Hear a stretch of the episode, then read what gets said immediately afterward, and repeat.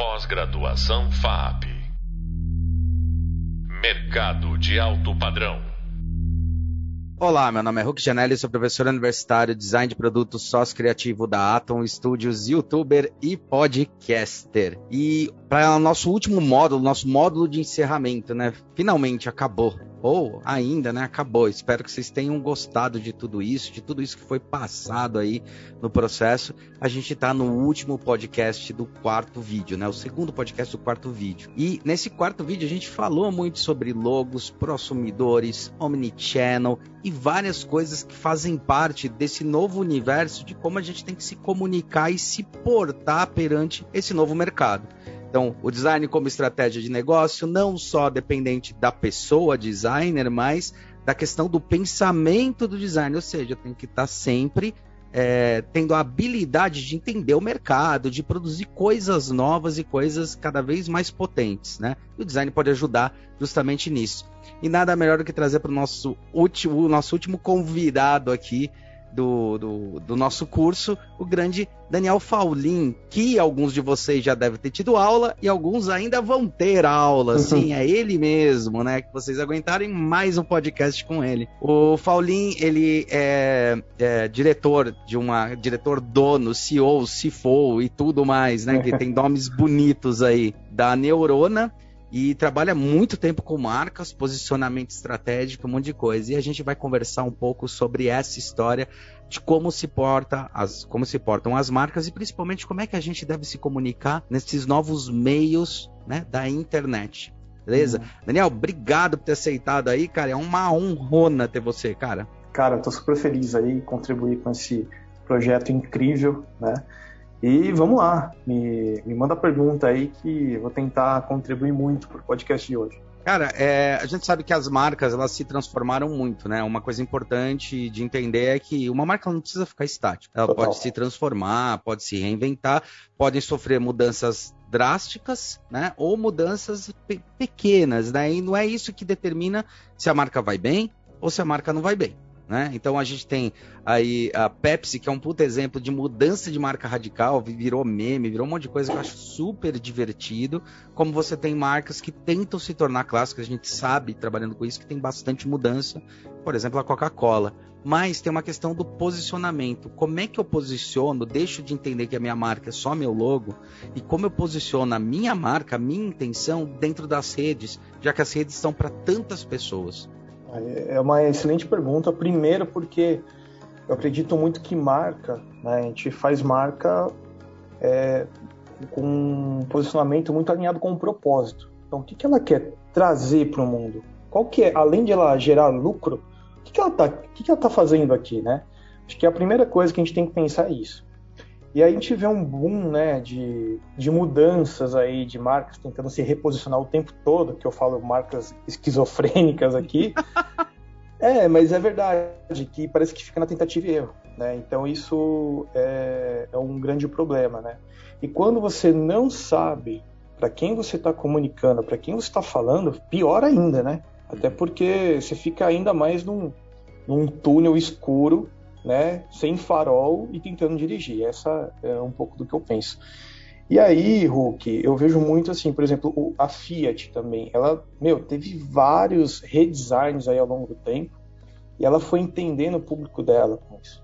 E aí eu vejo hoje, é, eles passaram por um redesign forte, né, uhum. que ela começou a entender o porquê que ela está aqui e não criar uma é, estratégia compete com os grandes concorrentes aí dela. Né? Então hoje está muito mais cool, muito mais alegre, é, traz o assunto de mobilidade em alguns pontos. Né?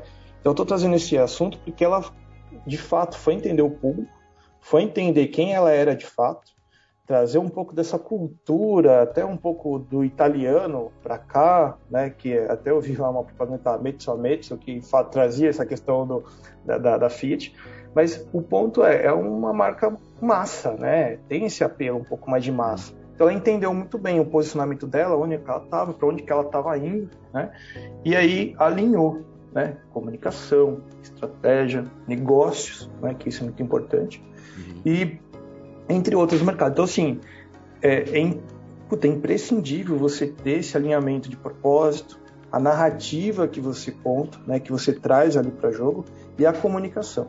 Não adianta ter um propósito fofo, lindo, maravilhoso, sendo que lá na, na rede social seu público não, não, se conecta com você. Perfeito. Né? Acho é. que isso é, um, é importante. Eu acho isso perfeito, cara. Inclusive, isso para você que está ouvindo aí, a gente falou muito disso no segundo, na nossa segunda aula, sobre o Golden Cycle. Sabe? Isso é fantástico. É aquele posicionamento. É por quê? Muitas empresas, como ele estava descrevendo, muitas empresas elas se perdem aí, porque estão vendendo produtos, serviços tal, e acabam achando que o que, ela, o que realmente importa são esses produtos e serviços que estão sendo vendidos, né? é, esses produtos e serviços eles duram durante um tempo, uma jornada, né? Então um carro quando você cria ele é um sucesso, ele vai ter um tempo de fluxo, igual toda empresa. Você faz um negócio, esse negócio ele tem uma curva, ele parece uma hipérbole essa curva, né? Ele tem uma curva de crescimento, uma curva de estabilização, de repente cai. Quando está caindo, você tem que entrar com um outro produto. Mas como entrar e acertar esses produtos certos se você não sabe onde você está mirando?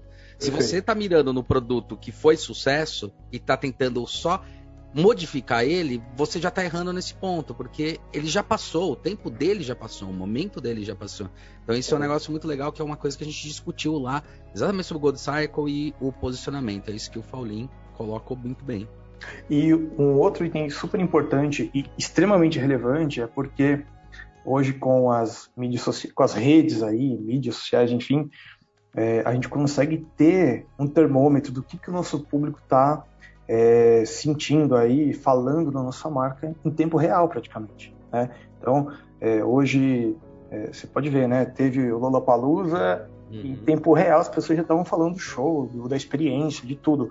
Ou seja, não tem mais aquela coisa, né? Que as pessoas vão demorar três, cinco, uma semana para falar da sua marca. Não, é, é em tempo real. Então, eu acho que se as marcas tiverem com esse GPS ligado, né, entendendo com como o público está se relacionando com ela e ela entendendo ali a mensagem que está sendo né, é, transmitida via comentário, reações e tudo mais nas redes, eu acho que ela consegue facilmente corrigir rota, né, fazer testes né, experimentais com a marca uhum. para ver o que, que o público curte e o que, que não curte. E assim, a gente vive na, na era da agilidade agora, né? Então, não deu certo, já troca rápido, né? Então, e por, porque a internet traz isso, né, Hulk? Uhum. Isso é muito legal. Colocar. E, e, assim, eu vejo muitas marcas não é, utilizando isso, né, essa ferramenta da forma correta. E, vou dar um exemplo. Você pode. É um exemplo legal. Não, vou pegar marcas do, do, do mundo B2B né? Que, não é, que não é tão comum pra gente. A gente costuma ver McDonald's, é, marcas de, de roupa, uhum. né? É, Starbucks e por aí vai. Uhum. Mas tem muita empresa aí, B2B, que ainda não entendeu a dinâmica de se posicionar no, no meio digital. Uhum. Né? Então ela vai muito ali no LinkedIn, por exemplo, que é comunicação bem simples, bem sabe, não encanta aquilo. É fria, né? Uma comunicação fria, de negócios, Exato. né? é, mas no, no, fundo, o, quem está consumindo ali é, pode ser o P&D de uma empresa, pode ser o marketing de uma outra empresa, que é um ser humano, é uma pessoa. Uhum. E ela não quer mais se comunicar com uma empresa que tem discursos é, ecochatos é, ou muito é. institucionalzão, que foge um pouco do, do que, que é legal, que é, que é bacana para ela né, na rede. Então, assim, é, por mais que seja B2B, no final as pessoas querem ser tratadas, querem fazer parte de uma comunicação mais B2C, né, mais próxima, um diálogo e tal. E o B2C já aprendeu isso é, desde o começo, né? Então. Uhum. porque toma, toma, eu acho que é porque toma na cabeça mais rápido, né? Também, eu, eu acho que também mais tem um. Fronte de batalha, né? Um negócio assim. E eu acho que tem uma questão também, o Hulk, de, é, de investimento, verba, e de é, maturidade. Tá, perfeito. Investimento por quê? Uma Cacau Show ela investe milhões nas redes dela, né, no digital, uhum. em tudo. Então, porque ela precisa ter muitos concorrentes ali atuando praticamente ali, ela não concorre com a Brasil Cacau ou com a Copenhague. Uhum. Ela concorre com o Boticário, ela concorre com a Natura. Exato, isso é um ela, ponto muito importante ela concorre com, com, outras empresas que é o presente, é o final de ano, é a Páscoa. Então não é só o, o, a categoria que ela se encontra. Então ela aprende isso com o passar do tempo e ela começa a falar, opa, aqui eu consigo me posicionar de um jeito bacana, vou criar uma fábrica de chocolate aqui e isso vai gerar uma experiência bacana para o meu público. Eu vou tentar transmitir isso no digital. Então ela vai além do produto, além do serviço, como você comentou agora há pouco. É, e a maturidade. Então acho que é, acertar e errar é muita experimentação o digital, né? Uhum. E, e, é dinheiro que vai pro ralo, né? Se você demora muito para consertar a coisa, é, imagina, antigamente você ficava lá com. contratava a hora da Globo, milhões ali para um comercial. Ou revistas que eram caríssimas. Caríssimas. 12 mil reais, meia página. É, uma publicação só. Hoje é meio que assim, é real time mesmo, que eu falei. Então você começa a ter é, maturidade, você começa a conhecer melhor o seu público, do que, que ele gosta, do que, que o seu time ele é capaz de, de criar experiências no digital também. Então isso acaba criando uma conexão muito forte. E tem tudo a ver com o início do papo, né? Uhum. Que é tem, tem a ver com o propósito. Sim, com o propósito. Né? Então, é, eu quis trazer um pouco disso porque é, é, muito, é muito legal isso. A gente acha que só dinheiro resolve, mas não resolve.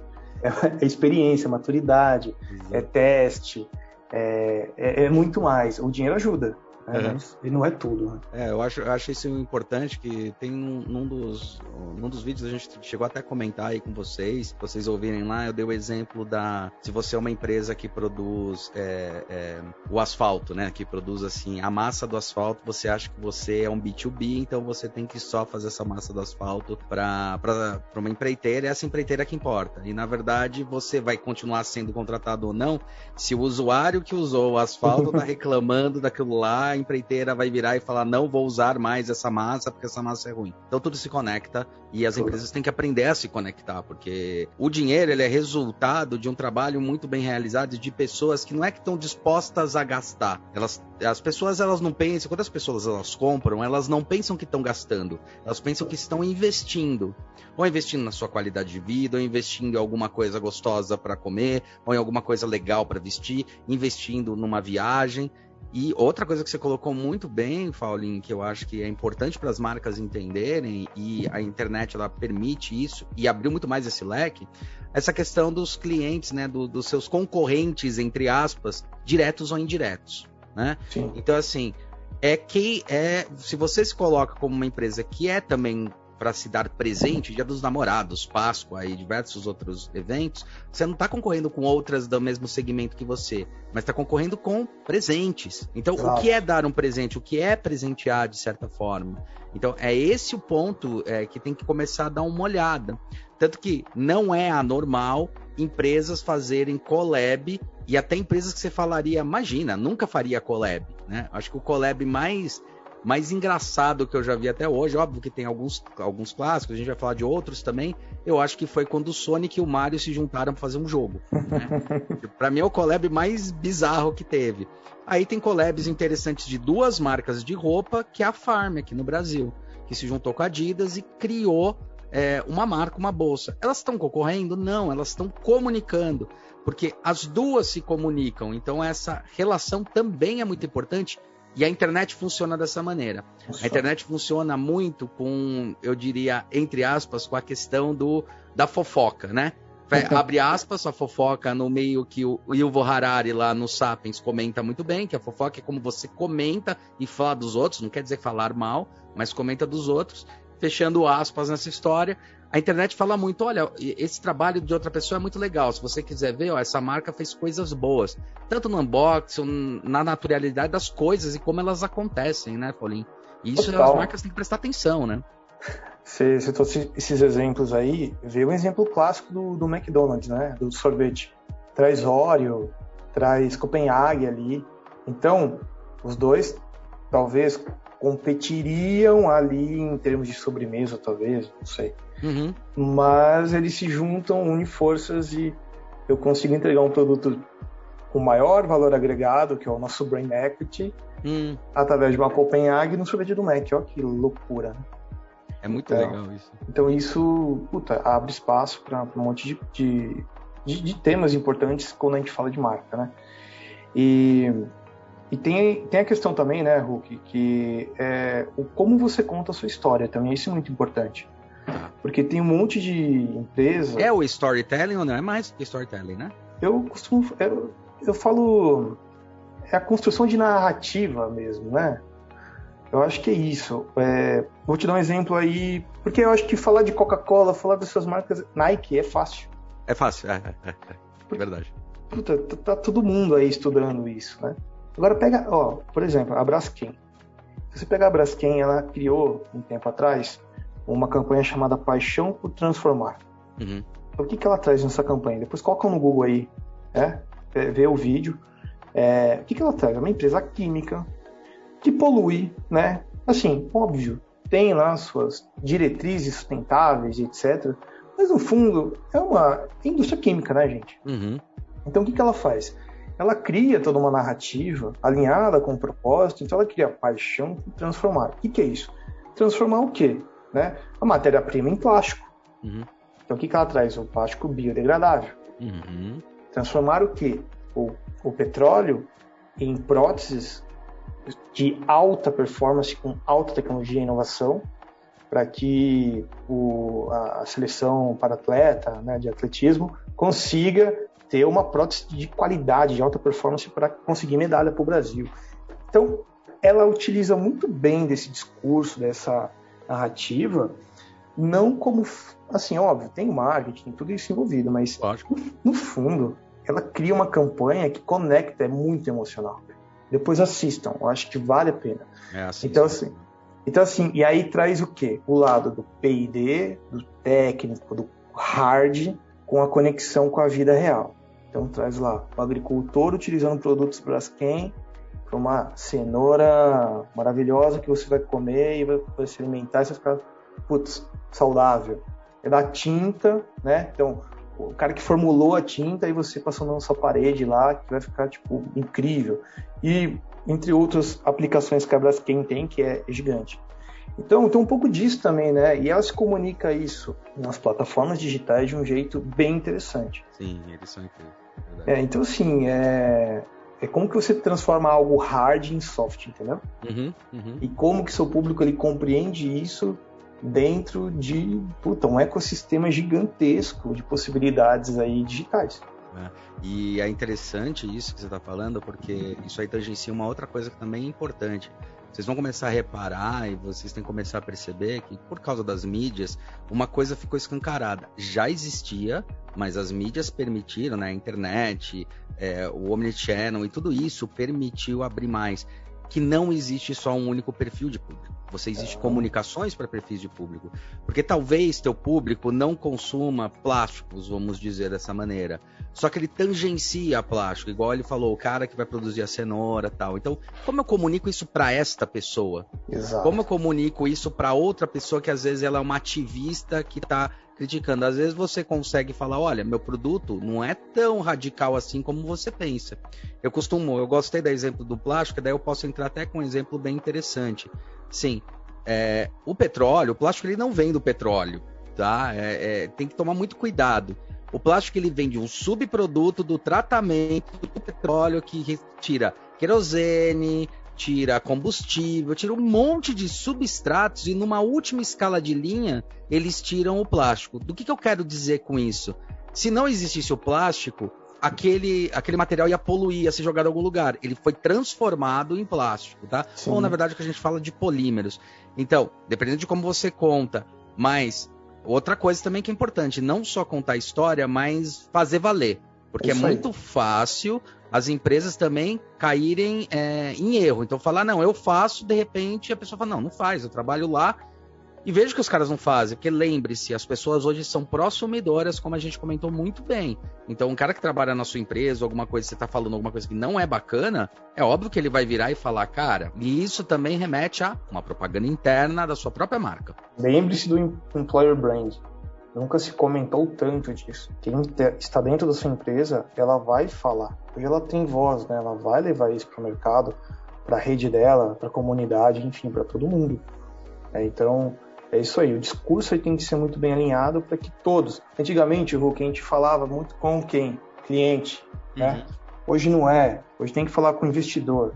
com o concorrente, inclusive, com o parceiro, com o colaborador, com é, o acionista, com a prefeitura, com o governo, com todo mundo. Exato. É, isso é muito legal. Então, assim, é, a marca, construir marca não é fácil e nunca foi. E hoje, nesse cenário ainda digitalizado aí, 100% conectado, é um desafio. Porque você aumenta os pontos de contato, uhum. aumenta os stakeholders e você tem que ter uma promessa do início ao fim, né, muito alinhado com o seu propósito. Você tem que entregar o que você promete. Senão, ó, vai por água abaixo. É, e isso é legal que o, o que o Paulinho estava comentando, é os famosos KPIs das empresas. Né? Entender que os seus KPIs também mudam. Você não tem mais um KPI, você tem KPIs às vezes por ação, KPI por produto, KPI até por, por tipo de, de setor da sua empresa.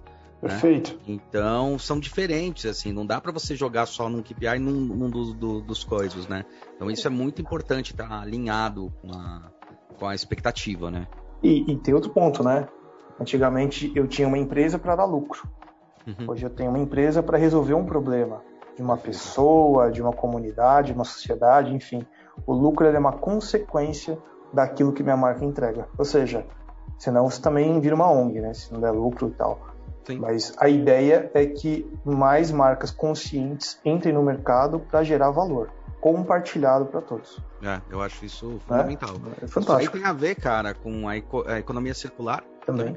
Tem a Total. ver com a economia criativa, aliás, bem forte com a economia criativa, que é assim, o quanto a sua marca impacta na região, né? Eu Perfeito. gosto muito do conceito dos, eu comentei isso com vocês também numa aula, que assim, o conceito de se eu vou preparar uma academia de dança, não é só quem dança que vai ser impactado, vai ser quem vende a roupa, quem vende a música, quem vende o CD, que está ali por um lado. Então, existe um impacto que vai resvalar em você também de alguma Total. forma. Então isso é muito importante, muito interessante estar tá alinhado. E uma curiosidade mesmo que eu achei bem interessante, a gente aí com as marcas tinha uma questão dessa coisa estática e a gente já sabe que ela não precisa estar tão estática e ela se transforma e ela até pode se comunicar de maneiras diferentes em plataformas diferentes. Né? A MTV, quando ela surgiu no Brasil, e de certa forma no mundo, né? mas quando ela surgiu no Brasil, que a gente tem um histórico assim, de vivência melhor, ela fez algumas coisas radicais que foi ir transformando a própria marca, contando uma história em cada propaganda e transformando, e, e intervindo na marca.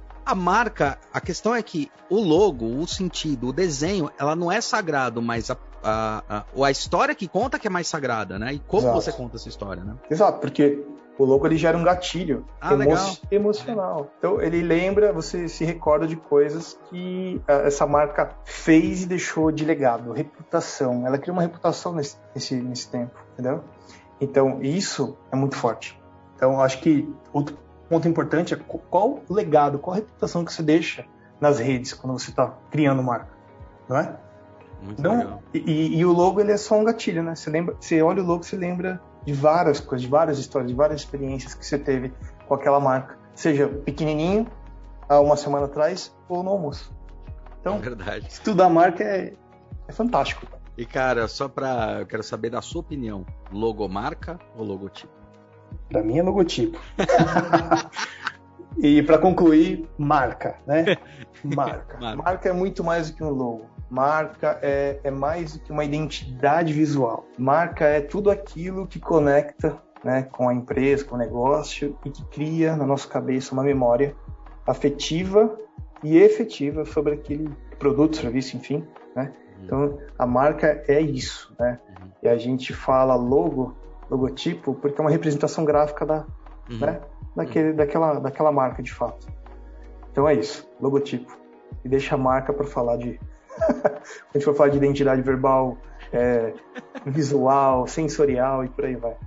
É, não, eu também gosto, mas logotipo para mim faz mais sentido, mas eu acho que isso é importante, é um faz parte e na verdade tudo que a gente conversou aqui foi mais para dizer que você tem que ter um posicionamento. Exato. A marca é como você vai você vai registrar aquilo na história, é como você vai se portar, né? É, eu, obviamente indo de contramão que o próprio Fallen começou falando aqui, contramão entre aspas, Falando da própria Nike, hoje você reconhece a Nike pelo nome, pelo drop, que é a marquinha deles, ou pelo nome pelo drop. Exato. Isso tudo, é uma né? construção de marca e como ele se posiciona no mercado. Muito bom, obrigado, Faulinho. Valeu, Valeu mesmo. Galera, ó, esse foi o último podcast. A gente encerra por aqui nosso curso. Foi um prazerzaço ter vocês aí encerrar com meu grande colega, também podcaster, né? o grande Faulin.